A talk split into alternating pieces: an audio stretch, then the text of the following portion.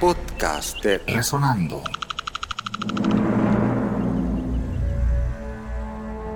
Profesor Manuel Troche. Bueno, aquí, su abuelo era un emprendedor aquí de la, de, la educación de Boquete, los primeros, pioneros.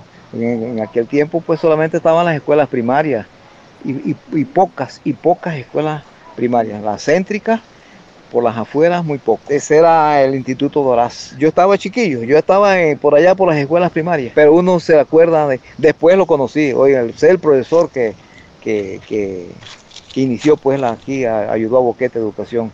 Después al colegio, porque lleva el nombre. Ah, Después ya. lo conocí, pues, ya, ya lo conocí de paso, pero como era joven, uno dice, pero es el profesor.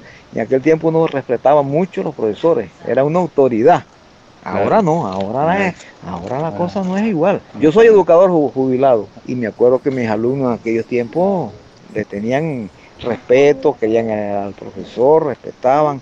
Ajá. Ahora no, ahora la idea es igual una cosa que otra. Por ahí, por allá, por el año 50 y algo, 50 y algo, 50 y algo por allá. Yo también por ahí debe haber tenido como unos 7, 8 años, 10 años por ahí. Estaba en la escuela primaria. era allí, allí está, ahí hay un, esa casa está, esa casa era de los lobos, es de los lobos. Pues ahí hubo un, un instituto, un técnico de, de modistería de la profesora Eustropia de Pérez. Eustropia de Pérez era la, era la directora de esa escuela de, de modistería.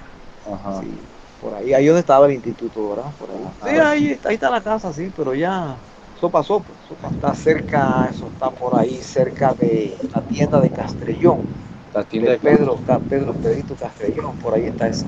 Ahí al frente hay una refresquería de Menéndez, Ajá. Menéndez, por ahí está esa, esa área, Ajá. por ahí. Sí, la casa de los lobos. Podcast de Resonando.